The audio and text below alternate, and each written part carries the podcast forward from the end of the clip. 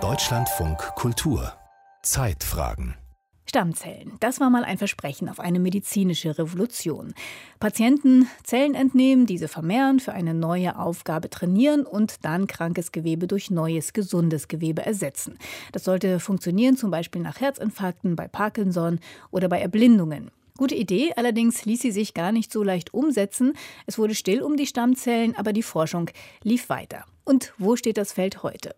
Darüber hat das German Stem Cell Network gerade auf der Berlin Science Week im Berliner Naturkundemuseum informiert. Volkert Wildermuth hat zugehört und ist dabei ganz nebenbei auch noch Zeuge ziemlich gelungener Wissenschaftskommunikation geworden. Aus welchen Zellen können Herzmuskelzellen hergestellt werden? Aus induzierten Uiuiui, pluripotenten Stammzellen. Ja, jetzt wird es schwierig. Eine Stammzelle, die erste Zelle, die sich dann am ähm, Anfang, die sich dann immer wieder teilt. Also eine Zelle in 2, 2 in 4, 4 in 8, 8 in 16, 16 in 32, 32 in 64. Ein Saal hinter den großen Dinosaurier-Skeletten wird diskutiert. Am Stand des German Stem Cell Network, des deutschen Netzwerks Stammzellforschung, sind auf großen Tafeln mikroskopische Bilder zu sehen, das grün gefärbte Fasergewirr von Nervenzellen, rote Blutkörperchen, Immunzellen, die Tumore angreifen. Der elfjährige Mattes studiert alles aufmerksam, denn er nimmt gerade an einem Quiz teil. Ich bin gerade bei Was wird heutzutage im Forschungslaboren gemacht? Was hast du denn angekreuzt? Herzzellen herzustellen, die transplantiert werden können und Herzzellen anregen, um Schäden am Herzen zu reparieren. Herzzellen mit Musik zu regenerieren? Nein? Tatsächlich läuft aktuell in Deutschland eine Studie, die versucht, Schäden am Herzen mit einem Pflaster aus Herzmuskelzellen zu reparieren. Bei Parkinson wird die Transplantation von speziellen Nervenzellen erprobt und bei der altersbedingten Makuladegeneration, die zur Erblindung führt, haben Retina-Pigmentzellen Potenzial. Da hat man also schon drei, vier Patienten wirklich behandelt mit sogenannten retinalen Pigmentepithelzellen. Man hat dann Pflaster hergestellt, die man hinten ins Auge einbringen kann und hat die Sehkraft dadurch durchaus um 5, 6 Grad verbessern können. Nach einer langen Durststrecke zeichnen sich konkrete Einsatzmöglichkeiten für Stammzellen ab, meint Daniel Besser. Der Geschäftsführer des German Stem Cell Network verweist darauf, dass auch bei der Knochenmarktransplantation 30 Jahre zwischen den ersten Versuchen und dem klinischen Alltag lagen. Die Vermehrung von Hautzellen für Brandopfer oder das Züchten der Hornhaut des Auges ist inzwischen Routine.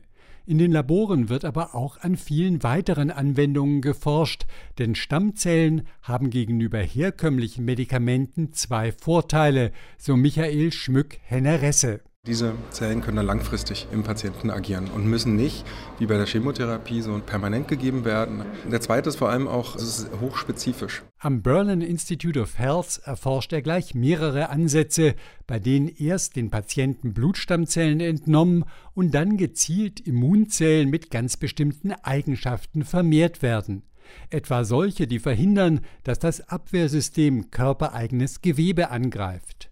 Diese sogenannten regulatorischen Zellen könnten im Rahmen einer Organtransplantation wichtig werden, vielleicht einen Teil der nebenwirkungsreichen Medikamente ersetzen, die das fremde Organ vor einer Abstoßung schützen. Wir haben vor Jahren gedacht, man könnte von dem Patienten selbst diese regulatorischen Zellen, das sind regulatorische T-Zellen, selektieren über ein Verfahren, dann wieder eine Armee draus machen in Kultur, also ganz viele, und die dann den Patienten geben. So sollte sich das Abwehrsystem gezielt herunterregeln lassen.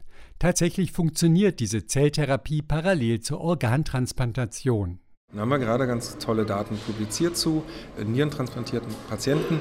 Und dabei sehen wir, dass diese Zellen dazu führten, dass die Immunsuppression in den Patienten verringert werden konnte. Und das ist ein toller Erfolg. Und das assoziiert dann natürlich auch mit einem hoffentlich verlängerten Transplantatüberleben. Michael Schmück-Henneresse arbeitet auch an gentechnischen Verfahren, die die Stammzellen noch wirksamer machen sollen. Bereits zugelassen sind sogenannte CAR-T-Zelltherapien. Hier werden Antikörper gegen Tumore genetisch mit Killerzellen kombiniert. Man hat quasi ein Mischwesen aus einem Antikörper und einer T-Zelle. Und damit kann die T-Zelle also einen Tumor erkennen, was sie vorher nicht konnte. Ja, also sie kann hochspezifisch und hochaffin damit Tumorzellen eliminieren mit ihren Killerfunktionen. Kompliziert, aber effektiv. Beim Quiz des Stammzellnetzwerks beschäftigt sich die neunjährige Britta erst einmal mit den Grundlagen. Die roten Blutkörperchen. Ne? Ah, das sind die Zellen, die unseren gesamten Körper mit Sauerstoff versorgen. Und wir machen pro Sekunde, was schätzt du? 70 bis 100? Zwei Millionen. Wow. Der Wow-Faktor kann auch missbraucht werden. Es gibt im Internet viele Angebote, die wahre Wunderheilungen mit Stammzellen versprechen, für Autismus, für Alzheimer, für Muskelschwund. Verzweifelte Patienten bezahlen viel Geld und bringen sich zum Teil auch in Gefahr. Wir haben zum Beispiel Fälle, wo Leute Krebs entwickelt haben nach solchen Behandlungen. Es gibt drei Patientinnen in Florida, die behandelt worden sind im Auge und danach blind geworden sind, nachdem sie mit solchen Stammzellen behandelt worden sind. Daniel Besser rät, in eine Broschüre des Stammzellnetzwerks zu schauen, die hilft, seriöse Therapien zu erkennen.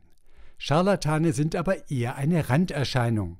Es gibt etliche in Studien bewährte Stammzelltherapien und auch viele normale Medikamente werden inzwischen mit Hilfe von Stammzellen entwickelt. Wenn wir diese Ursprungszellen haben, dann können wir daraus dreidimensionale Körperchen herstellen, sogenannte Organoide, die verschiedene Organe darstellen.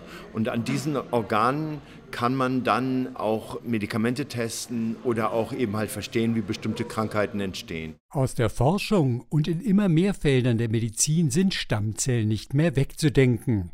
Und dank des Quiz im Naturkundemuseum werden auch Mattes und Britta sie im Gedächtnis behalten. Jetzt kommen die Preise. Achtung, es hat gewonnen Mattis. Oh. Was hat dir bisher hier am besten gefallen im Naturkundemuseum? Die Dinosaurier.